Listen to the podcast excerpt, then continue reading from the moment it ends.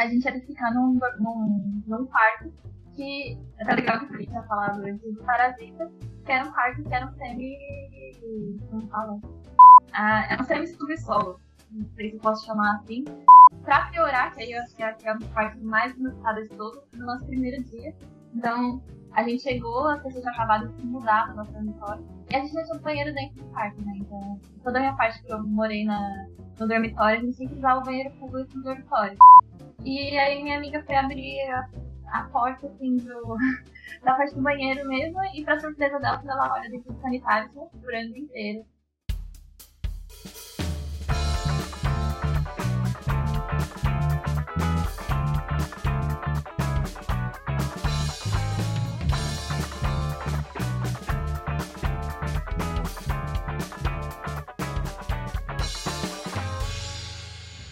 Fala lindões e lindonas, eu sou o Felipe.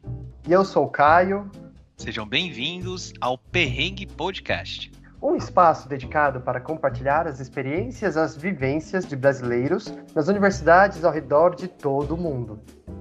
Hoje, quem está aqui é a nossa querida amiga Aline Mesquita. Oi, gente, meu nome é Aline. Ela estuda na Yonsei University em Seul, Coreia do Sul irá falar de sua experiência neste lugar tão incrível.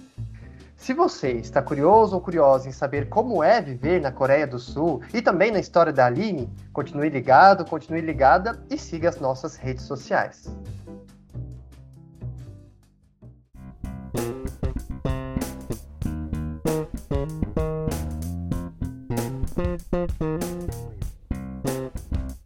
Olá, pessoal! Então, mais uma vez, sejam todos muito bem-vindos a mais um episódio do nosso queridíssimo Perrengue Podcast, né? Hoje com a presença da Aline, que vai falar um pouquinho sobre a experiência dela na Coreia do Sul. Então, assim, já agradecemos demais pela sua disponibilidade, pela sua agenda de estar aqui conosco e eu tenho certeza que hoje o nosso papo vai agregar muito a todos nós. Não é isso, Felipe? Sim, meu, muito, muito obrigado, né, Aline, pela sua presença. Ainda mais a Cora, que a cultura coreana, ela está no mundo inteiro. Recentemente lançou, né, a série famosíssima aí que tá bombástica na, no Netflix. Então, poder conhecer a história da Aline, uh, um pouco também da, da, do próprio país, que é a Coreia do Sul, né, pô, isso vai ser muito massa. Então, de coração, obrigado!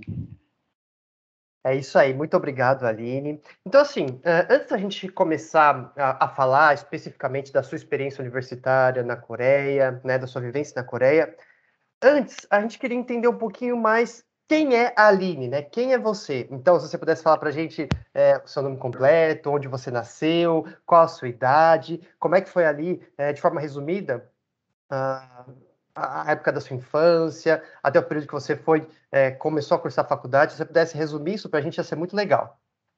É, então, como eu falei, meu nome é Aline, Aline Mesquita dos Santos, eu tenho 28 anos, é, e criada em Santo André, que é a região metropolitana de São Paulo, e acho que tive uma infância muito normal, por assim dizer. É, sempre fiquei, fui muito interessada sobre cultura dos outros países, sempre gostei muito de países asiáticos em geral, gostava de anime, de mangá, esse tipo de coisa, então sempre tive uma relação com o Japão. E naquela época ainda não tinha uma relação tão forte com a Coreia, mas como o Felipe falou, é, a Coreia está em ascensão e não... eu também tive um pouco de contato com a Coreia e cada vez mais eu fiquei mais interessada e eu acho que esse interesse por outras culturas acabou me levando para estudar relações internacionais e no final hoje em dia me trouxe aqui para a Coreia também. Nossa, que, que legal, né? E eu conheço a Aline, né? Na época da graduação a gente pôde estudar junto, um, ali em São Bernardo, então foi um período de ouro, né? Aquele, aquele período ali. E a Aline era a minha veterana ali, né? Ah. Tava ali, é, acho que no segundo, terceiro ano do, do curso e ela já tinha terminado, né? A, a primeira graduação na, na federal e estava cursando a segunda graduação, que era em, em RI. Eu falei, nossa, sério, Aline, que você terminou esse curso. Então, eu tenho muito, um grande carinho, né, de a gente, ficou muito feliz, né, de a gente poder ter mantido uh, pouco de contato, mesmo que pelas redes sociais, e hoje está aqui, né, podendo trazer ela que tem essa bagagem, cara, muito, muito, muito interessante, sabe? Da gente poder trocar essa ideia, sabe? É, até uma pergunta. Você comentou então que desde muito pequena gostou, né, da cultura asiática, tal. Mas o próprio idioma, você chegou a aprender quando criança, sei lá, um pouco do japonês ou um pouco do coreano? Um, tinha esse desejo? Enfim, como é que foi isso para você na época de criança barra jovem, né? Eu até tive, tive um pouco de interesse em aprender japonês, eu tive a aprender hiragana, eu comecei a, a, aprender um pouquinho mais, mas aí acho que quando você está na infância, seus pais vão falar que o inglês é mais importante, esse tipo de coisa, então eu acabei abandonando o japonês. O coreano eu comecei a aprender um pouquinho antes de vir para cá, mas eu só cheguei a fazer assim o nível básico. Então eu vim para cá, eu conseguia me virar um pouquinho, mas foi aqui mesmo que eu aprendi mais, eu fiquei um ano aprendendo o idioma. Entendi, porque querendo ou não, eu acho que hum, aqui no Brasil, uh, quando a gente pensa em cultura asiática, né, de certa forma, de forma geral, a gente vê uma aproximação muito mais em relação ao japonês, né, do que ao coreano mesmo. Então, e a, e a gente tem que entender que aí, quando você vai para o idioma coreano, deve ter um outro tipo de dificuldade, né, Aline, para poder entender, para poder aprender direitinho a parte prática, a parte falada, né? E você sentiu essa dificuldade? Para você foi tranquilo se adaptar ao idioma coreano? Como é que foi para você? É, realmente, como você falou, é, são idiomas bastante diferentes, né? Eles têm algumas proximidades, porque os dois têm uma certa influência do chinês, mas principalmente na parte da pronúncia, o coreano é bem complicado. É, depois de dois anos morando aqui, eu ainda tenho bastante dificuldade com algumas coisas, então se você falar de um jeito que não é a exata pronúncia que eles têm, mas que para a gente é muito difícil de perceber essa diferença, às vezes eles nem entendem a palavra que você está falando.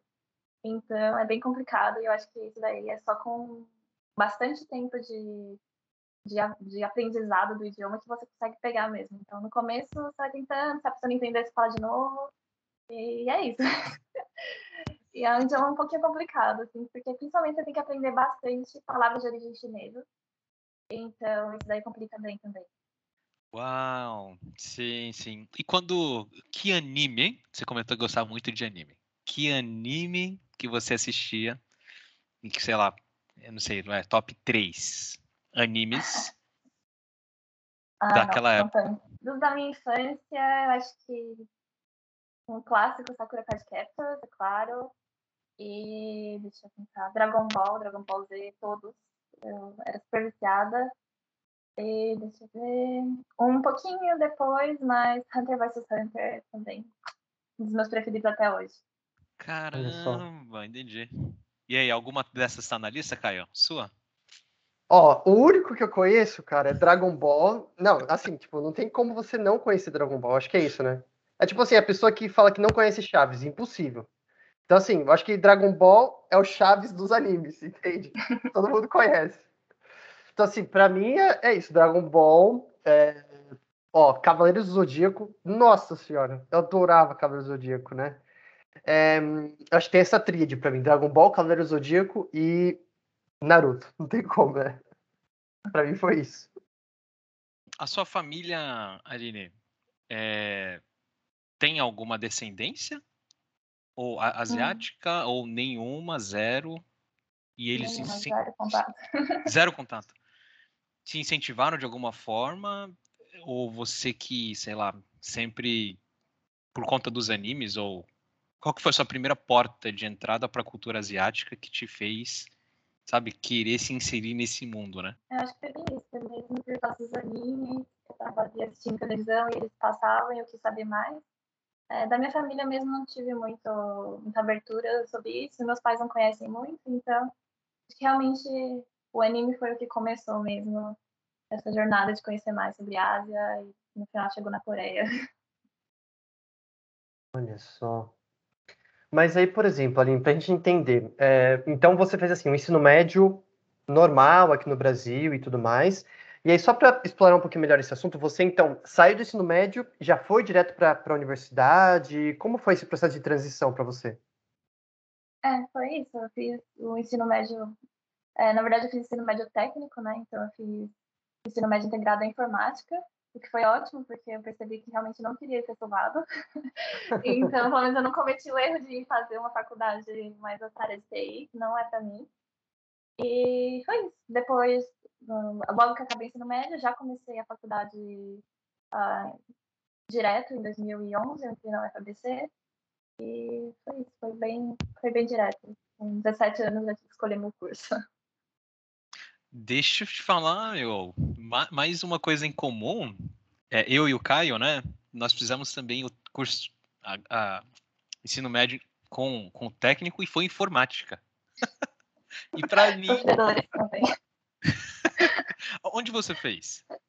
Eu fiz na TIP. É uma escola particular aqui em Santo André. Ah, entendi, entendi, entendi. Nós fizemos na, na ETEC, é, no bairro lá né, em Itaquera. Então eu, eu realmente entendo o que você disse de, nossa, ter feito esse curso e falar, nossa, realmente não é isso. Porque foi o que aconteceu comigo. Eu falei, puta merda, não é isso que eu quero mesmo. Mas, gente, ó, só para o pessoal entender, o curso de informática é bom. A questão é que a gente não se adaptou, né? Essa Sem é dúvida. Exatamente. Totalmente pessoal.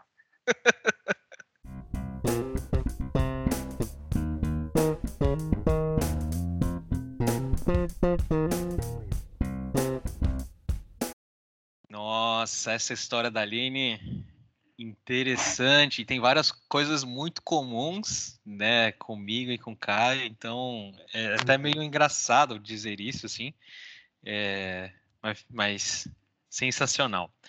E aí a gente queria entrar então nesse outro bloco, que é tentar explorar então a sua vida acadêmica como um todo, é, talvez um pouquinho do Brasil e, e, aí mais especificamente esse período né, que você está na Coreia, há aproximadamente dois anos, o curso que você está fazendo hoje na Coreia, mas a trajetória também até chegar aí, acho que isso vai ser muito enriquecedor.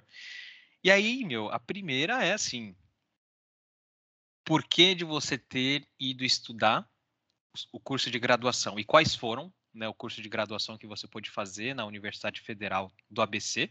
Então, essa seria a primeira pergunta aqui. Então, eu acho que eu não tive nenhum motivo assim muito especial para escolher meu curso, não foi nada um sonho que eu tinha, mas foi como eu falei antes, eu sempre gostei muito de conhecer sobre outros países e outras culturas, então eu naturalmente acabei decidindo por relações internacionais mas economia foi meio que uma escolha do destino, na verdade. Porque quando eu entrei na UFABC em 2011, RI ainda era um curso que não tinha começado oficialmente, então já tinha um plano para começar, mas ainda não estava assim muito bem estruturado, as matérias estavam sendo cortadas muito de vez em quando, estava bem bagunçado, isso me incomodava bastante. Então, como eu já estava ali, eu resolvi primeiro fazer um outro curso que me interessava também, que era economia, e que eu também achei que abriria muito like, é, oportunidades no mercado de trabalho, esse tipo de coisa. Então, eu comecei pela economia e, no final, eu achei que foi muito valioso, porque RI é um curso que é bem mais amplo, ele não chega a focar em muitas coisas, você aprende um pouquinho de cada. Então, fazendo economia, eu acho que eu consegui ter um conhecimento mais detalhado de, de uma área, e isso acho que foi, foi bastante enriquecedor. E acho que foi, foi por isso. É... a UFBC realmente é uma faculdade bem nova, né? Então, tá fazendo 15 anos agora, então naquela época eu entrei, ainda tava no comecinho. O que, o que eu estava pensando aqui, Aline, é a questão da graduação na UFABC. Eu acho que a gente poderia falar disso. Por quê? Porque eu lembro que na época que é, eu estava prestando vestibular, e o Felipe também, né, é, fazendo os cursinhos da vida, a gente ouvia falar que a graduação na UFABC, o processo de graduação era um pouquinho diferente das demais universidades públicas brasileiras. Por quê? Porque você não entrava já num curso específico, né? Tinha aquelas, aquelas, aquelas duas modalidades de é, ciências, tecnologias, não é isso? Ciência e humanidades, aí depois, que mais ali da metade para o final do curso, que você ia direcionando para uma área específica. Né? Não sei se você pudesse explicar um pouquinho melhor desse processo para a gente, só para a gente entender as diferenças que tem em relação às outras universidades brasileiras. Hum, claro. É, é, é, isso mesmo. A UFBC tem um projeto pedagógico que é bastante novo, assim. É, não é tão comum ainda no Brasil, mas ele tenta ser bastante interdisciplinar. Então, como você falou, tem esses dois cursos de entrada, que é o bacharelado em Ciências e Humanidades e o bacharelado em Ciências e Tecnologia. E cada um ele vai abrir oportunidades para você fazer alguns cursos. Então, humanidades tem RI, economia, filosofia, políticas públicas, outros cursos nas áreas mais de humana. E o ciência e tecnologia te abre oportunidades para as engenharias, matemática, química, mais essa área. Mas apesar disso, você ainda tem um curso interdisciplinar. Então, eu mesmo tendo feito a parte de humanas, eu tive química, eu tive biologia, eu tive física na faculdade nessa primeira parte, nesse primeiro curso. E tem gente que não gosta, então realmente acho que é um caso de muito particular, mas eu particularmente, como eu gosto de saber um pouco de cada coisa, para mim foi perfeito. Eu não tenho nenhum problema com a parte de exatas, eu sempre gostei também, então para mim foi, foi, foi bom ter essa oportunidade de aprender um pouco mais na, no nível acadêmico de graduação. Então foi bem legal. E eu acho que é importante também para a parte do pessoal que vai mais para as engenharias, para ter um pouquinho de conhecimento de sociologia, de filosofia. Acho que é importante para o seu conhecimento e para o seu crescimento como pessoa até. Então, eu sou uma super defensora da UFABC, eu adoro. Eu sei que tem gente que não gosta, mas, assim, para mim deu super certo. Sim, sim, não, eu também, eu levanto a bandeira, assim, o FABC é muito interessante. E o legal que, por exemplo, pegando o que o Caio estava comentando e que a Aline estava também falando, né, sobre o FABC, é que você pode sair com é, formado em outros cursos, né? Além da interdisciplinar, que são essas duas áreas, duas principais áreas, como bacharel, você pode focar até três cursos extras, que é o caso da Aline, né, que, que se formou em economia e relações internacionais. E também em ciências humanidades, um total de tá. é, três diplomas, é isso, né? Três diplomas no final. Três diplomas no final. Então, isso é uma coisa muito diferente, assim. E tem pessoas, eu conheço né, alguns amigos que, tipo, tá até hoje na UFABC, entrou comigo, e tá ali na sua terceira, no caso seria a sua quarta graduação Caramba. dentro Uau, da UFABC. Corajoso. Falei, caramba! Porque aí é, é legal que dá, dá para reutilizar, né, alguns tópicos do TCC, se tiver linkado com uma área ou outra, você nem precisa apresentar o TCC, então tem várias coisas peculiares, né, da UFABC mas, que... Mas você sabe que eu acho que esse modelo pedagógico também ajuda por outro ponto. Os indecisos que entram na faculdade, sem, tem, como foi o meu caso, por exemplo, né? Que às vezes entra na faculdade sem ter, assim, certeza absoluta daquilo que vai fazer no futuro. Eu acho que esse esquema de apresentar as matérias de forma bem geral, nossa, isso deve abrir muitas portas para a pessoa que ainda está indecisa nesse ponto, né, gente? Então, é, eu acho que é incrível é, pensar desse lado. Exatamente. Tem bastante gente que eu conheço que entrou para fazer engenharia e no final acaba fazendo políticas públicas, então, assim, é uma oportunidade realmente de você se encontrar dentro da universidade. Sim, sim. E, e o, o, inverso também acontece. O pessoal que quer, quer queria muita economia e no meio ou logo no início muda para engenharia. Então, tipo, é muito vasto, assim. E, é, isso é verdade, Caio. Acontece muito, assim, do pessoal se se encontrar né, dentro da graduação e ter esse privilégio de montar dentro de uma universidade pública, né? Que não precisa fazer aquele processo de vestibular, Enem de novo, que é de fato um grande, um maior, um grande desafio, né, para o pessoal poder fazer isso, assim. Exatamente. Sim. E aí, terminou a graduação. Quando que você terminou, Aline? A, a sua última graduação no FBC? Ah, então, entre esse processo todo de tentar a equivalência, porque realmente, como você falou, eu só fiz um TCC, então eu reutilizei, e para me formar nos dois, acho que eu terminei me formando na segunda em 2018, então foi de 2011 a 2018 essa minha jornada com a FBC. Um pouquinho uhum. longa, mas foi isso. É, você, depois disso, você trabalhou na área? Como é que você chegou a, de, a decisão de, nossa, agora eu vou ir para a Coreia do Sul? Ou, enfim, não sei se você tinha algum outro, outro país em mente, você chegou a trabalhar na área de RI ou de economia?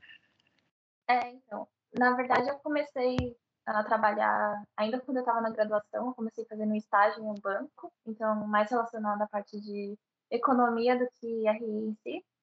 E ainda quando eu terminei a graduação e que eu decidi, eu, eu ainda estava trabalhando nesse banco, e eu gostava, assim, mas eu não me via fazendo aquilo para o resto da minha vida. Então eu comecei a procurar outras oportunidades e procurar bolsas de estudo em outros países. E foi aí que eu descobri que a Coreia, o governo coreano oferecia um curso, uma bolsa de estudos para quem quisesse estudar aqui. Então, eles oferecem para pessoas de todo mundo. E eles oferecem para o Brasil incluso. Então, acabei me inscrevendo sem muita. Um, sem muitos planos, na verdade. Me inscrevi, acabei passando. E aí, poucos meses depois, eu estava aqui. Mas esse processo, Aline, de conseguir a bolsa, é, como é que funciona? Você tem que fazer uma prova? Como é que funciona esse processo de aplicação para essa bolsa?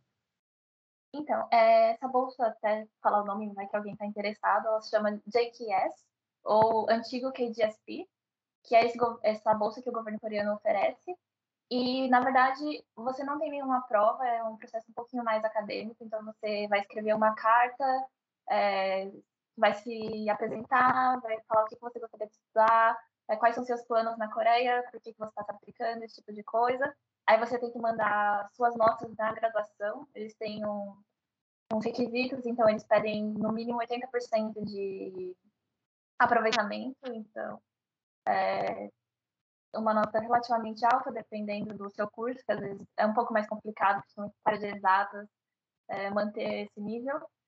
E aí você manda todos esses documentos, você precisa pegar uma, duas cartas de, de seus professores da universidade é, falando como você era, por que eles acham que você merece estar ali. É, mais alguns outros documentos mais pessoais, é, dos seus pais, esse tipo de coisa. Nada, na verdade, econômico, mas para saber que é, quais, qual, da onde eles vieram, porque você não pode ter pais coreanos para aplicar esse tipo de coisa. Então, é isso. Você manda esses documentos. Na verdade, tem dois modos diferentes. Você pode se aplicar direto com, é, com uma universidade. Então, você teria uma chance nesse caso. Ou fazer como eu fiz, que eu me apliquei com a Embaixada da Coreia. Então, nesse caso, eu podia escolher três universidades. E aí, por meio da embaixada, a embaixada mandaria os meus documentos para as universidades. E, no caso das universidades te aceitarem, você depois passa por mais uma etapa em que o governo coreano vê se eles realmente querem que você vá ou não. E aí, se você passar por todas as etapas, no final você vem para a Coreia, você fica um ano estudando o idioma, ou no caso de pessoas que já têm um nível de idioma e já tem a prova do coreano é, nível 5, aí você pode começar direto no seu mestrado. Então, é mais ou menos assim que funciona. Caramba, mas você sabe, você sabe o que eu fiquei pensando enquanto estava falando, Aline? Desse processo uh, ah, para você conseguir né, a bolsa, né? Que foi um processo de avaliação de currículo, avaliação do seu processo acadêmico, recomendação dos professores. Na minha concepção, é, eu, essa é a minha opinião, né? Eu acho que esse é um processo que tende a ser bem mais justo do que você chegar lá, fazer uma prova e assim, passou, você vai, se não passou na prova, não vai. Então, acho que essa avaliação de currículo que é feita, é, esse pedido é, pela recomendação dos professores, eu acho que é um meio de avaliar o aluno de uma forma muito mais justa, né, de uma forma muito mais fidedigna, porque você está avaliando toda a história universitária, do aluno. Agora, se for só uma prova, às vezes a pessoa passou a universidade inteira, bem assim, tranquilo, né, levando a universidade, aí chega seis meses antes da prova, a pessoa estuda, passa, e é isso. Então, acho que, na minha concepção, esse processo eu acho que tende a ser mais justo, sabe? Muito legal. É, exatamente aquilo que eles falam, né? Que prova não prova nada. Se você tá num dia bom, a prova sai boa, ser que aquele dia você tá com uma dor de barriga e acaba perdendo sua chance por causa de uma coisa boba. Então, é, realmente é mais justo você olhar toda a jornada do aluno até ali. E, e a concorrência era grande? Tinha muita gente pleiteando a bolsa? Então, essa bolsa, ela no começo ela era bem fácil de passar, mas realmente como agora a Coreia está em ascensão, tá todo mundo interessado, o pessoal quer vir para cá, começou a ficar um pouquinho mais complicado. Eu acho que no ano que eu me apliquei, é, se eu não me engano, para seis vagas que a gente tinha, foram 100 pessoas que se aplicaram. E pelo que eu ouvi falar, não, cento e algumas, eu não sei exatamente ah, o tá, tá. número, mas é, depois disso, pelo que eu vou falar, está crescendo e tem mais gente se aplicando cada ano. Então agora eu não faço nem ideia, mas está ficando mais complicado ainda. Você aplica direto para o mestrado, para o curso que você quer? E isso é, essa bolsa é só para o mestrado? Desculpa a primeira pergunta. Ah... Você, é para graduação, enfim, pós-graduação? Então, eles têm os dois módulos, eles abrem as bolsas em tempos diferentes no ano, então eles abrem algumas vagas para graduação e algumas vagas para pós-graduação em dois editais diferentes. E, e é isso. Você pode aplicar para qualquer um deles, você já se aplica direto para o mestrado, já tem que falar qual curso você quer fazer, em qual universidade você gostaria de fazer. É, já tem que ter um pouco disso em mente. E no caso de você se aplicar direto para a universidade, aí você só tem realmente uma chance, não pode se aplicar nos dois ao mesmo tempo. Então você tem que decidir qual que é o processo que se encaixa mais. Se você já tem uma universidade que você quer e que você não quer trocar, e você já se aplica para aquele. Se você realmente quer vir para a Coreia, mas não tem exatamente uma universidade, você pode tentar fazer também pela embaixada. E aí, cada um acho que tem que analisar qual que se aplica melhor no caso da pessoa. Uhum. E aí, eu não sei se você comentou sobre isso, Arine. Um, diante de todo esse processo de bolsa que você teve que fazer, houve algum tipo de teste de proficiência para ver a questão do idioma e tudo mais? Houve alguma coisa nesse sentido? Então, é, parte dos documentos que a gente tinha que enviar é, não é obrigatório, na verdade, mas se você envia, você recebe um, é, pontos extras, então seria uma prova de inglês, porque para vir para cá você tem que ter ou inglês ou coreano. Então, como a maioria das pessoas normalmente vem para cá sem o coreano, então eles pedem para você mandar ou um TOEFL ou, ou alguma outra prova de inglês. É, não é obrigatório, você pode simplesmente falar que você tem o idioma e eles vão aceitar de alguma forma, mas se você mandar, você tem pontos extras. E aí, se você também mandar o do coreano, você ganha pontos extras. E se você tiver um nível superior a 5, que a prova do coreano ela vai até o nível 6, aí você pode pular o primeiro ano do idioma e começar direto no é, no seu mestrado. Caso você tenha abaixo, ou se você não tiver, aí você começa fazendo primeiro uma universidade num. O legal que eles têm aqui é que para você vir para fazer o seu primeiro ano de coreano, é, você tem que ficar em uma cidade que é diferente de onde você vai fazer seu mestrado. Que isso eles fazem para você conhecer mais do país, ter a oportunidade de viver em mais de um lugar. Então você escolhe a universidade que você está aplicando, então você vai saber aonde você vai morar seus dois últimos anos, mas o seu primeiro ano vai ser surpresa eles vão te alocar para alguma outra cidade e você vai acabar morando nela. Aí pode ser legal, tem gente que não tem uma experiência tão legal, então depende muito. Nossa, meu, que, que da hora, hein? Nossa, diferentíssimo isso. É meio que. Nossa, não, eu fiquei impressionado, eu fiquei impressionado com essa, esse, tipo de bolsa, assim, muito, muito interessante. É, e para você, então, você teve que fazer, né, um ano do curso de idioma, é, mas você chegou, o seu inglês fluente, tranquilo. É, avançado, é. fluente, eu não diria, mas Entendi. dá para viver. E aí, e o coreano, quando você chegou, né, como é que foi esse período de você aprender, pô, aprender um idioma em um ano para fazer um mestrado? Nossa, eu imagino que não é. Não é, é que na verdade, como eu não falei ainda, mas o meu mestrado em particular é em inglês. Então, ah, tá. é, eles têm os dois tipos. Eu tenho amigos que fazem mestrado em coreano, então é bem complicado, mas o, o meu curso que eu escolhi ele é em, completamente em inglês. Então, eu preciso do coreano porque é um requerimento. Você tem que, depois do seu, do seu primeiro ano aqui aprendendo coreano, você tem que tirar o nível mínimo de nível 3 na prova do coreano deles, né? Então, se você quiser continuar na bolsa, você tem que passar. É, mas também porque eles querem que você chegue aqui e você aprenda o idioma. Mesmo que você não vá utilizar ele depois para o seu mestrado em si, pelo menos para viver aqui, para ter uma vida mais tranquila. É uma expectativa deles. E, e é isso, eu cheguei aqui, eu tinha nível 1, que eu tinha feito o curso no Brasil, eu fiz até eu fiz um ano, mas só fazia assim, uma hora todo sábado, então Realmente não é o suficiente para você aprender o idioma, o suficiente para morar aqui, mas foi suficiente para me virar um pouquinho. Mas eu acho que também é fácil se virar aqui com inglês. Não é que todo mundo fale, mas é que, assim, para os básicos, se você souber, ele vai saber como é que fala para pagar e você vai saber, então dá para comer, dá para viver. É, mas no começo é um pouco mais complicado. Entendi. Então, por exemplo, é, só para a gente entender, como que foi esse seu primeiro contato com a universidade? O que, que você achou de antemão da questão da estrutura da universidade, dos professores, das aulas? O que, que você achou, Aline? Uh, você diz da, da onde eu fiz o meu idioma ou aqui onde estou fazendo mestrado?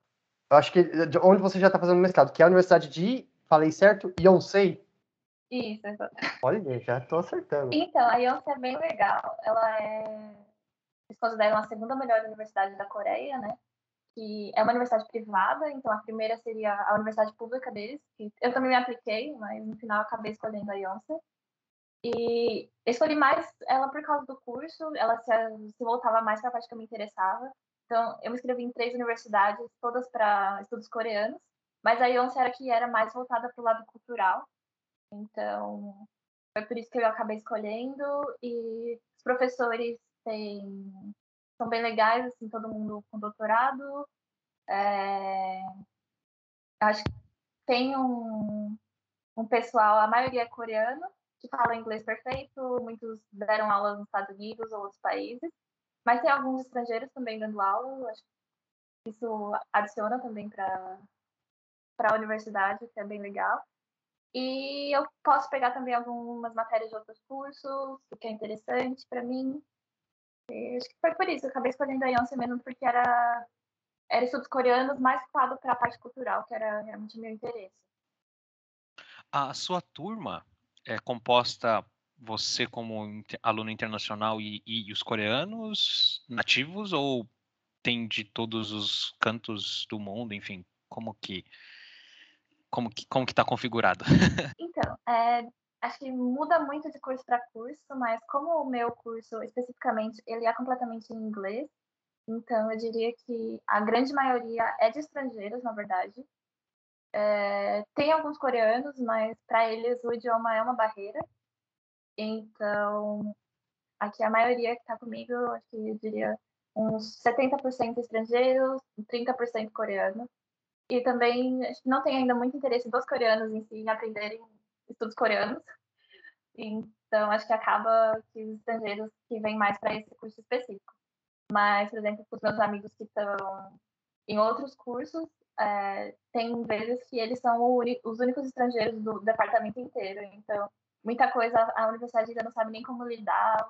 É o primeiro estrangeiro que eles têm ali, então eles vão descobrindo aos poucos também, junto com o aluno, como que vai funcionar, quais são os requerimentos que são diferentes dos coreanos.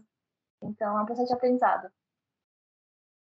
Nossa, Legal. só para ter uma ideia, quantas pessoas tem na sua turma?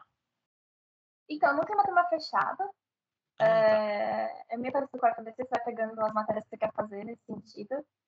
É, eu, se eu não me engano, que vai que entrou junto comigo para fazer os estudos coreanos foram umas 20 pessoas, não é muito. E no meu departamento em si, umas 100 pessoas. E aí você comentou, Aline, que antes, então, de entrar na, universidade que você está hoje, na universidade, na universidade de Yonsei, você também pleiteou algumas outras universidades, inclusive uhum. universidades públicas, né? Então quer dizer que na Coreia existem também os dois tipos, e isso é parecido com o Brasil, a questão da universidade particular, universidade pública. Você sente que tem a prevalência mais de universidades particulares ou mais de universidades públicas? Qual foi a sua percepção sobre isso? Então, é parecido, mas é diferente também, porque, por ah. exemplo, é, a gente tem aqui as públicas e as particulares, mas no caso as duas são pagas, então você vai ter que pagar tuition, independente se ela é pública ou é privada. A questão de ser pública ou privada é mais quem é o dono da faculdade e que as públicas, em geral, têm a tuition mais barata. Então, é um pouquinho mais acessível para as pessoas. Apesar de não ser tão cara, assim, é, comparado com outros países, não é uma graduação muito cara. É, a primeira, que é a faculdade que eles consideram a melhor daqui, é uma universidade pública, mas eu diria que ela é uma exceção. Em geral, as faculdades, as outras são as outras faculdades assim mais conhecidas e mais renomadas são particulares. Eles não têm tantas universidades públicas como o Brasil. E é, é bem isso, ela é bem mais voltada para a minha biblioteca, por exemplo, da minha faculdade, o nome dela é Samsung Hall, então ela é ela é, tem uma questão, uma ligação com, a, com várias corporações e com empresas. Então, todas as faculdades meio que têm uma relação meio próximo com alguma empresa ou com várias empresas. E é isso. Entendi. Eu perguntei isso porque, assim, uh, quando a gente fala sobre educação né, a nível mundial, a gente sempre vê através daqueles indicadores, através do PISA, né, que é o Programa Internacional de Avaliação de Alunos e tudo mais, que a Coreia do Sul geralmente se mantém entre os rankings mais altos assim de educação, né, pelo mundo, entre as é, os 10 maiores países com a melhor educação do mundo, os 15 melhores países. Você sentiu isso quando você, assim, é, compara com o Brasil, né? Que a educação da Coreia realmente, é, enfim, tá, tem uma categoria diferente, né? Tem um peso diferente, a educação é, traz uma questão diferente dentro da Coreia em relação ao Brasil? Então, eu já até cheguei a discutir isso com outros amigos também, quando a gente tenta comparar. Eu não sei se foi a minha experiência com o UFBC que me faz ter uma visão um pouco diferente, porque eu acho que realmente a UFBC dentro do Brasil tem uma proposta um pouco diferente, mas eu não senti muita diferença no, em termos de qualidade, pelo menos não. É, eu acho bem parecido, assim, o esquema da aula, o nível dos professores, nível de prova, não achei nada muito diferente do que eu já estava acostumada com a UFBC. É, mas também eu não sei se isso é porque eu estou comparando, não sei, a das melhores do Brasil com as melhores da Coreia. Não diria que tem uma diferença assim, de qualidade tão grande. O que eu percebo às vezes é que, não no meu curso muito, porque os meus professores estão mais acostumados com esse ensino é, internacional, mas os cursos com mais coreanos, com os professores um pouquinho mais tradicionais, eles são muito focados na questão de ainda de memorização, de decorar, não tem muito pensamento crítico, mas aí acho que também depende muito do seu curso, do seu professor. Mas em geral, o meu curso, como é mais assim, é bem mais cosmopolita, todo mundo acostumado com essa questão, eles realmente valorizam bastante a questão de pensamento crítico, de conversar, de debater na aula. Uau, ok. Você comentou então, é, eu estou achando fantástico, fantástico, fantástico, fantástico. Eu tô viajando aqui nas ideias. Caramba, será que eu acho que eu vou pra Coreia, hein, Caio? vamos, vamos lá. É, é, pandemia, né? É, você estava fazendo o seu curso de idiomas, eu acho que naquela, naquela, naquele período. Como é que foi também, né? Vocês, primeiro, acho que está longe da família, cenário assim de preocupações, né? Que envolveu todo mundo? Um, e como é que foi esse, os estudos também durante esse período, onde você estava morando? Então, exatamente, como você falou, na época que tudo, tudo começou, eu estava ainda na minha outra cidade aprendendo idioma, né, em Daegu. E eu não sei se vocês lembram de ter ouvido no, nas notícias do Brasil, é, um dos primeiros surtos aqui foi, por sorte, na minha cidade. É, no Brasil, até nos noticiários apareceu bastante, eles falam, na verdade, da EGU aí, então talvez alguém reconheça. E foi um pouquinho assustador, porque naquela época a gente não sabia muito sobre as coisas. E como foi na minha cidade, estava todo mundo com medo de que eles talvez fechassem as fronteiras da cidade, que a gente não pudesse se locomover. Tanto que na época eu voltei para o Brasil, a gente estava tendo aulas presenciais, é claro, mas assim, quando teve esse, esse surto de. Na época era muito mais, foram 20 pessoas infectadas, mas eram as 20 primeiras pessoas da Coreia. Então as aulas elas foram suspensas e a gente não sabia quando a gente voltaria, como que iam ser as coisas, então acabei voltando para o Brasil, fiquei um mês no Brasil. Aí, por azar, foi o Brasil que começou a ficar uma situação bem complicada. Aí eu voltei para cá, porque na verdade foi bem difícil, meu voo foi cancelado, quase não consegui voltar, foi complicado. E aí depois disso eu voltei, a gente ficou acho que uns dois meses tendo aula online. Mas por fim, de Gula, na verdade, a situação ficou relativamente tranquila. E a gente voltou ainda a ter aula offline lá de idioma, então, claro, usando máscara, é, com distanciamento social, mas a gente conseguiu ainda voltar lá a ter as aulas presenciais. Apesar disso, no mestrado em si, aqui em Seul, é completamente online. Estou é, no meu terceiro semestre e até hoje nunca fui numa aula presencial. É. Essa parte é um pouquinho chata. Nossa, entendi, entendi, entendi. Mas, mas é, é por conta da política da pandemia. Se não fosse isso, Sim, teria, seria presencial o claro, mestrado. Claro, é. ah. Mestrado, em teoria, deveria ser 100% presencial, mas por causa da pandemia, 100% online, por enquanto. Nossa, entendi. Entendi. E aí, falta, faltaria quanto tempo para você terminar, Aline? É, agora estou no meio do meu terceiro semestre, e são quatro semestres de curso, então, é, como a gente já está no meio, tem chances de voltar presencial nesse daqui.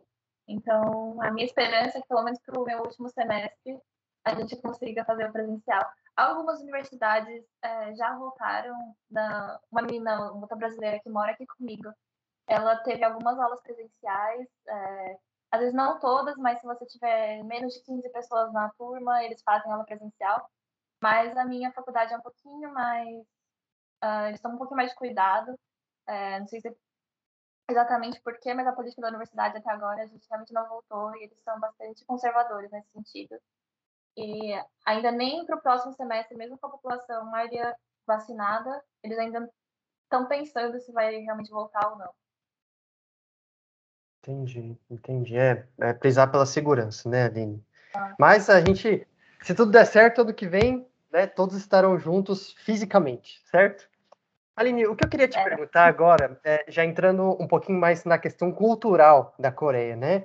Como é que foi para você quando você chegou na Coreia pela primeira vez? É, se houve essa receptividade por parte do povo coreano? Que, que você achou né, da, da questão cultural deles? Como é que foi essa sua é, entrada no mundo assim coreano?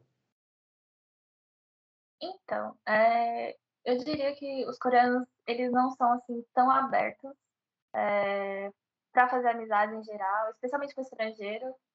Ainda, apesar de tá mudando um pouquinho. Os coreanos não são tão acostumados a falar inglês ainda. Eles até aprendem inglês desde pequenos, mas é mais aquilo para fazer prova.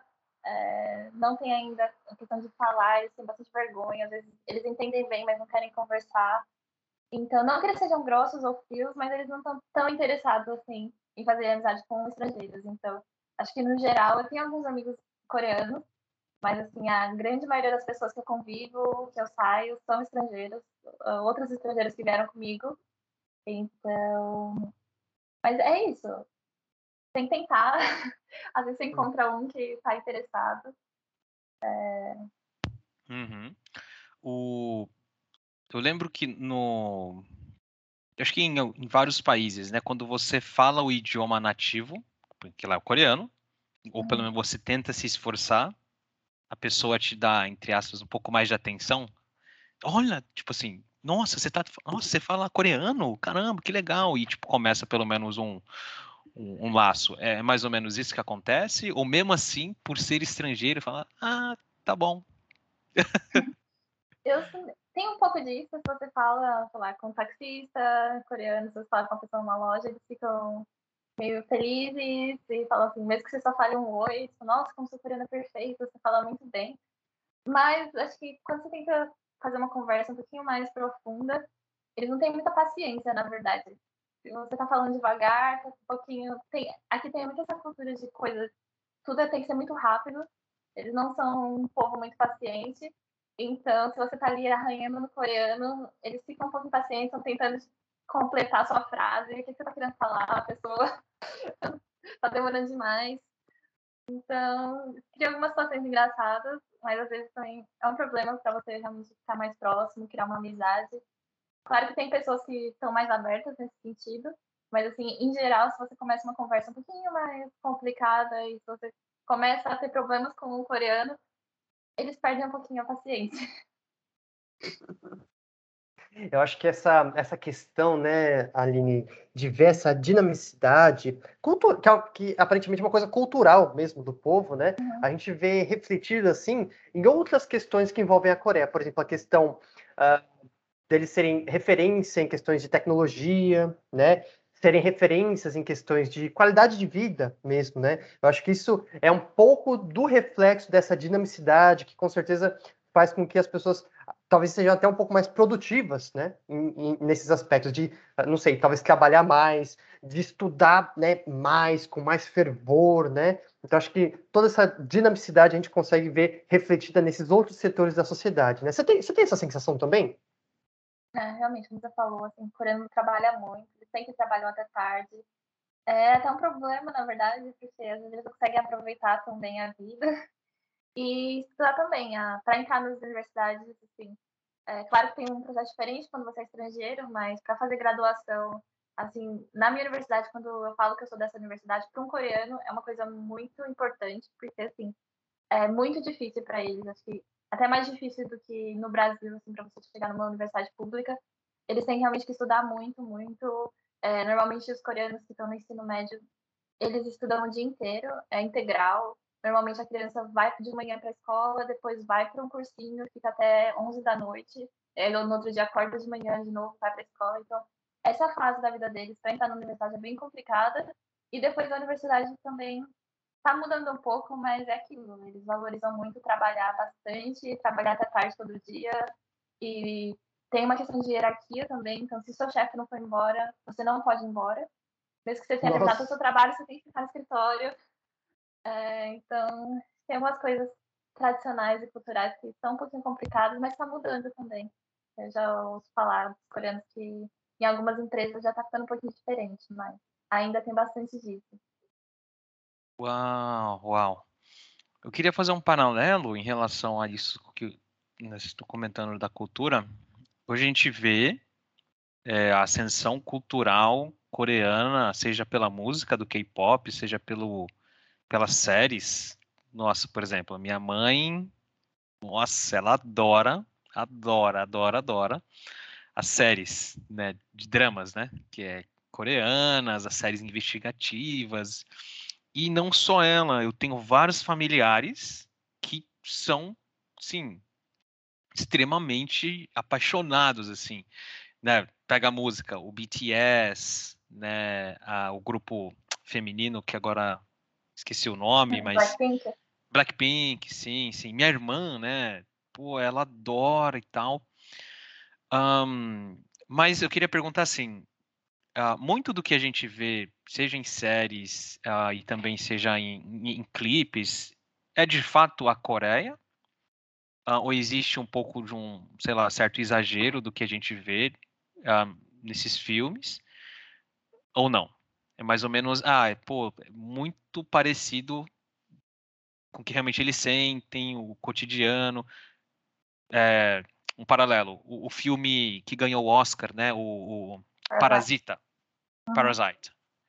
É, é, é, realmente aquilo, sabe? Pô, tem essa curiosidade, assim. Ah, então. É, na verdade, legal você falar disso, que até um dos uma das coisas que me fez começar a ter mais interesse pela Coreia realmente foram os dramas coreanos. É, que foi aí que eu mudei um pouco, que eu me afastei um pouquinho do Japão, comecei a ficar mais interessada na Coreia. E em relação, eu acho, claro que sempre tem aquilo que os shows não mostram exatamente, eles exageram um pouco é, na realidade do país, mas ainda assim eu acho que é bem parecido Assim, muitos dos temas que eu vejo num drama coreano, eu vejo também no dia a dia, questão de trabalhar bastante, é, de beber bastante, tem umas coisas que a gente sempre vê no, no drama, de gostar de cantar, de ir em karaokê assim, todo dia. É bem a realidade mesmo do que eu vejo aqui. Mas também tem umas questões que, que aparecem bastante, por exemplo, é, você está esperando sempre você vai encontrar é, na rua uma pessoa que parece com aquele ator ou que parece com o cantor que você gosta também não é assim, claro. Essas pessoas são escolhidas exatamente por causa da aparência delas para estar tá ali. Então, é, é, uma, é uma sociedade que, que valoriza muito essa questão de aparência, padrões de beleza aqui. Então, é, é um pouco até complicado, mas eu diria que você não vai encontrar uma pessoa que aparece o, o, seu ator preferido assim na rua. Quer dizer, você pode encontrar um, mas não é assim, não é todo mundo que tem aquele aquela aparência. Então, acho que muita gente se decepciona quando chega aqui nesse sentido. Mas em geral, assim, a parte cultural, a parte do dia a dia, acho que tem muita série que é bem assim, fidedigna ao que realmente acontece aqui. Assim como o Felipe comentou, né, de que, enfim, nos últimos anos a cultura coreana de forma geral tem se espalhado bastante pelo mundo, né, de forma global, eu queria uma curiosidade também, né, saber se no mesmo sentido é, em que a cultura coreana se espalhou pelo, pelo mundo, se outras culturas do mundo se internalizaram na Coreia. Você sentiu isso? Ou a, a Coreia, enfim, ainda é um país bem né, fechado para esses aspectos, o que prevalece aqui é de fato a cultura coreana. Você acha que teve essa internaliza internalização de outras culturas ou não? É, então, na verdade, isso até é um pouco do que eu estudo. então, ah, é interessante, assim, a Coreia sempre teve muito... É, principalmente depois do, do período de colonização, né? Então, sempre teve muita influência do Japão também aqui. Então, em alguns aspectos, tem umas coisas que são. Não, os verdade, não, não gostam muito de falar sobre isso, mas tem muitos aspectos da cultura que tem um pouquinho de conexão com as coisas que vêm do Japão. E também depois teve um período que os Estados Unidos é, teve um protetorado aqui, né? Então, nessa parte também, em questão de música, entrou muita coisa de fora aqui. Mas, assim, eu diria que nos, em termos de sociedade mesmo, a Coreia ainda é bem tradicional. É, tem muita coisa que vem de muito tempo da cultura deles. Claro que é um país que está inserido em outras coisas, é globalizado, então muita coisa mudou. Mas, assim, acho que em comparação com, lá, com o Brasil e outros países, ainda é bastante tradicional e bastante culturalmente coreana. É, até a questão. Eles não. Claro que vem, mas em comparação com outros filmes coreanos ainda fazem muito sucesso aqui, em comparação com filmes estrangeiros. É, as séries coreanas também, a música coreana. É, claro que tem gente que escuta pop nos Estados Unidos, tem em todo lugar, mas eu acho que, em comparação, eles ainda valorizam bastante a cultura do próprio país, o que é bem legal. Sobre esse Nossa. intercâmbio de culturas, eu tenho só mais uma assim, curiosidade, mas é uma curiosidade que, sim, é master, assim, né? Em relação à, à parte norte, a Coreia do Norte, né?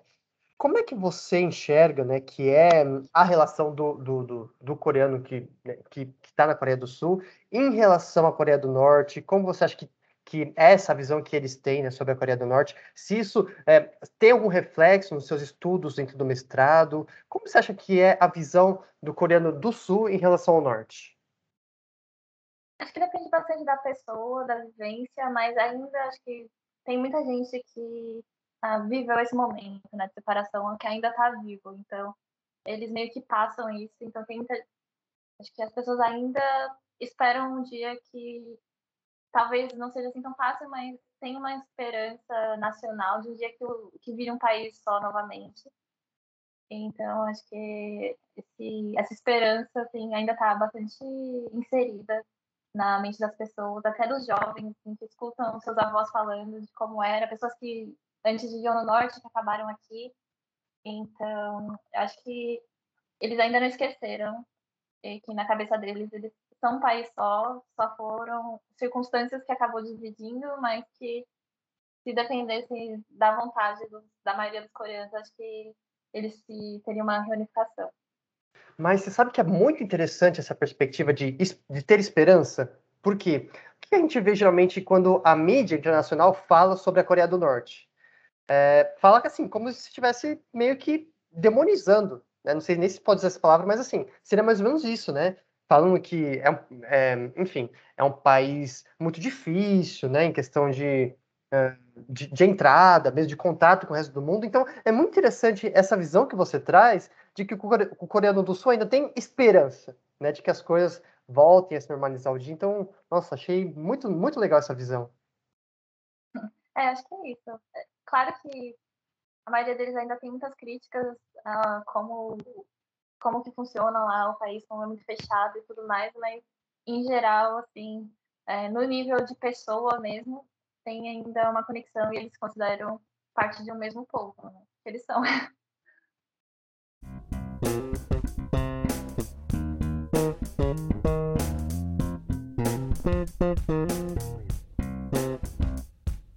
Olha só, que legal, Aline. Bom, ótimo saber da sua história, ótimo saber uh, de como foi essa sua experiência quando você ingressou na Coreia, teve o primeiro contato com eles, né? Começou a interagir mais com a cultura coreana, muito interessante. E agora, a gente vai para uma das partes mais aguardadas do nosso podcast, a parte do perrengue, né? Que são as histórias mais mais inusitadas, né? Os momentos que a gente não esperava encontrar durante a viagem, mas a gente sabe que uma hora ou outra vão surgir, né? Então, Aline, seria muito bom se você pudesse compartilhar com a gente alguma história desse tipo, algum perrengue que você passou quando você foi, foi realizar sua graduação, quando você foi entrar em contato com a cultura coreana, né? Se você pudesse, então, compartilhar uma história dessa com a gente, seria muito bom. Então, é, eu acho que para mim, uma das partes mais traumáticas assim, da Coreia foi a experiência de viver em dormitório. E foi minha primeira vez, e assim, acho que depende muito, cada pessoa tem um, é, tem uma experiência diferente, mas para mim foi pouquinho traumática, principalmente na minha primeira universidade, que a gente tinha que se mudar bastante. É, começo de semestre, final de semestre, tinha que mudar mais por questões da universidade em si. E nessa coisa de mudar bastante, teve uma vez que a gente teve que se mudar e, para minha surpresa, a gente, na verdade, ia ficar, eu e a minha roommate, que era uma outra brasileira, a gente ia ficar num, num, num quarto que, até legal que a gente tinha falado antes do Parasita, que era um quarto que era um semi, como fala? É, tipo na rua, assim, né? Meio. É, nem é na rua, mas ele é. Ah, é um semi-subsolo. Não sei se eu posso chamar assim. Mas é aquele caso que você tá num. Você não tá exatamente no subsolo, você ainda tem um pedacinho de luz, mas você tá quase que no subsolo. E pra gente foi bem, bem traumático aquele, aquela questão de, não sei, de brasileiro que gosta de luz, que gosta da janela aberta, de janela gigante. Aí o quarto meio mofado, meio estranho. Em teoria a gente tinha que ficar ali só um mês, mas aí, de novo, para ser bem azarada, foi bem na época do Covid. Então, no final, assim, de todos os quartos, que foi o pior de todos, a gente teve que ficar ali um mês, é, no final, uns quatro meses, mais ou menos. Mas, assim, para piorar, que aí eu acho que é a parte mais inusitada de todas, foi no nosso primeiro dia. Então, a gente chegou, as pessoas já acabaram de se mudar do nosso dormitório, e a gente não tinha banheiro dentro do quarto, né? Então, toda a minha parte que eu morei na, no dormitório, a gente tinha que usar o banheiro público do dormitório. E aí minha amiga foi abrir a, a porta, assim, do, da parte do banheiro mesmo, e para surpresa dela, quando ela olha dentro do sanitário, tinha um frango inteiro. Hum, que alguém. Como assim? Ao invés de jogar no lixo normal, achou que era uma boa ideia você jogar no sanitário. E é claro que o negócio não desceu. Então, assim, foi, virou. Na época a gente ficou bem brava. Assim, a gente não queria mais, queria ir embora. que coisa horrível. Como que podia acontecer um negócio desse? Mas no final virou uma história engraçada que a gente ri agora, Como mas assim, na época assim, não levou, mano? não levou muito bem a situação de encontrar um frango dentro da privada, entupida, horrível. Assim, Nossa, você falando, você falando, eu já levei um susto, mano. Que isso, um frango, sério? É. tipo. Exato. Porque aqui tem essa cultura, né, de comer frango, frango frito. Só que a gente não espera encontrar um frango frito dentro da privada. Meu Deus. Nossa, inteiro? Com pena e tudo, assim? Inteiro, nesse caso.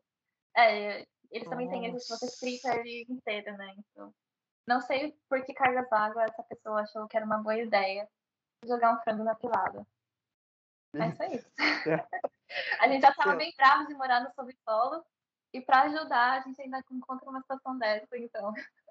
Mas só, só para só a gente entender, por exemplo, eu, eu não assisti o filme Parasita. É, ainda uma pendência uhum. grande minha, eu tenho que assistir. Então, por exemplo, esse dormitório era como se vocês morassem, tipo, num porão? É mais ou menos isso?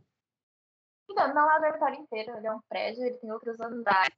Mas, assim, para aproveitar espaço, essa questão, a Coreia também faz um quarto, que é o que está no semi-subsolo. Ele não é completamente dentro da terra, mas a maior parte dele é. E você tem uma janelinha que fica para cima da terra para entrar um pouquinho de ar e um pouquinho de luz. Então, nesse caso, eu tive o azar de cair justamente nesse quarto.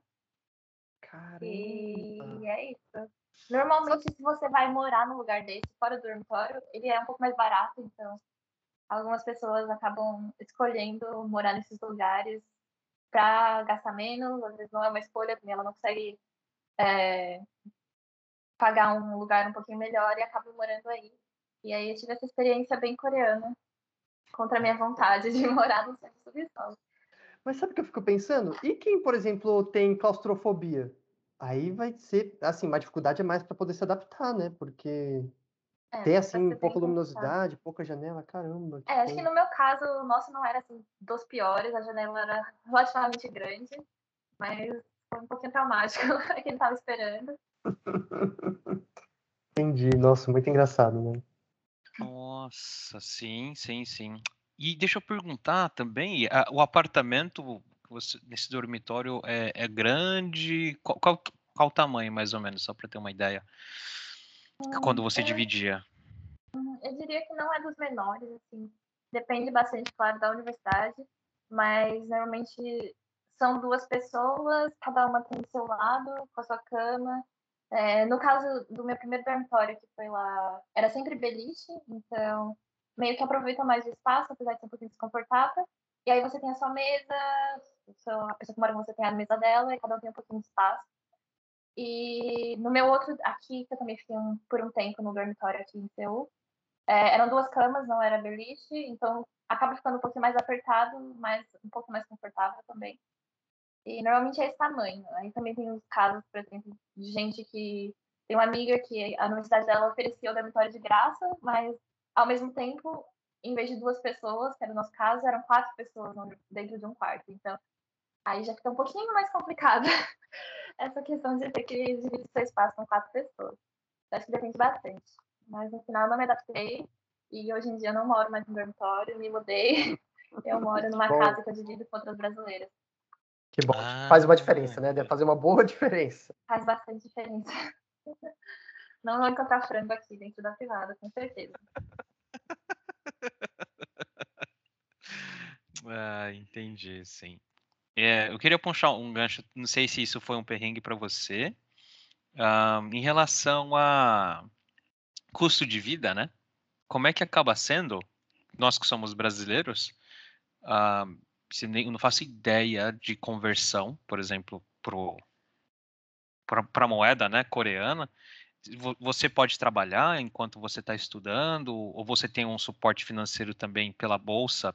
Como é que como é que é, sabe, esse dia a dia, né? Uhum.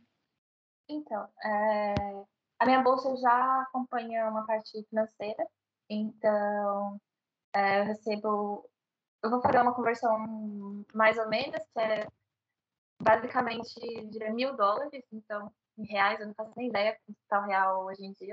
Sim. Mas é o suficiente para viver, mas eu não posso, quer dizer, eu não podia trabalhar no meu primeiro ano, sem exceções, não podia fazer nada. Agora, eu tenho essa opção, você pode trabalhar, mas em casos muito restritos, se for alguma coisa relacionada ao seu curso ou alguma coisa dentro da faculdade. Então, se você for ajudar algum professor, se você for fazer parte do, uh, do conselho estudantil, essas partes são abertas, mas em geral você não pode trabalhar fora, não pode trabalhar em empresa, isso você não pode fazer. Mas esse dinheiro que eles dão, assim, depende também, claro, de como você gasta, mas assim, é o suficiente para viver é, dá para você pagar o seu lugar para morar, dá para você comer tranquilamente e ainda tem uma partezinha de lazer que se você conseguir manejar direitinho o dinheiro, dá para fazer. Então, bom, bom dá você, assim, fica mais tranquilo em relação a isso, né, Ani? Porque quando as coisas não são muito caras, a gente até consegue se organizar melhor em relação à, à questão financeira, né? Ah, exato. E aqui, assim, para comer, pelo menos, é, é bem barato, não é muito caro para morar, às vezes tem um problema. Eu acho que é uma questão que pega um pouco para as pessoas que querem sair do dormitório aqui. Todas as casas, eles normalmente pedem um depósito, né, que é tipo um dinheiro calção. Então, às vezes pesa um pouquinho se você quer morar fora, você tem que juntar. Mas no meu caso, a gente conseguiu um valor relativamente ok. E como eram três pessoas, a gente conseguiu dividir, a gente conseguiu se mudar. Mas para mudar sozinho, às vezes, é um pouquinho complicado. E por isso que muita gente acaba ficando no dormitório até o final. Acho que depende bastante. Entendido. Nossa, obrigado, obrigado pela história do perrengue do frango. É. Muito bom. é, então, para né, acho que poder encerrar esse bloco, né? Suas perspectivas futuras, o que, que você visualiza assim daqui para frente, uh, terminar, né, o seu curso e você pretende ficar na Coreia ou talvez explorar algum outro país? O que, que você tem em mente e tudo mais? Uhum. Essa pergunta é a, é a parte que fica ansiosa, né? É, não tenho muitos planos Sim. ainda para o futuro, mas é, pelo menos por enquanto eu tenho a intenção de voltar para o Brasil assim que eu terminar meu curso. Claro que se surgir uma oportunidade incrível aqui, que eu não consiga dizer não, posso ficar um pouquinho mais. Mas, assim, por enquanto, meus planos voltar para o Brasil e aí, quando eu chegar, ver o que eu faço da vida. É, que eu acho que até acabei fazendo mestrado, porque eu realmente não sabia exatamente o que eu queria, então tentei uh, postergar um pouquinho essa decisão, mas agora está chegando perto. Mas, por enquanto, Brasil e lá eu vejo que eu faço. Mas assim, mesmo que você ainda não, não saiba direito, Aline, uma certeza, uma coisa é fato, né? Quando você voltar para o Brasil, você vai ter assim outras perspectivas, né? Em, em relação à receptividade, inclusive com o mercado de trabalho. Né? A gente sabe como o mercado de trabalho brasileiro é em relação a, a quem tem essa oportunidade de estudar fora, de fazer uma pós-graduação fora. Então, com certeza, as perspectivas de trabalho aqui no Brasil vão ser outras, né? É.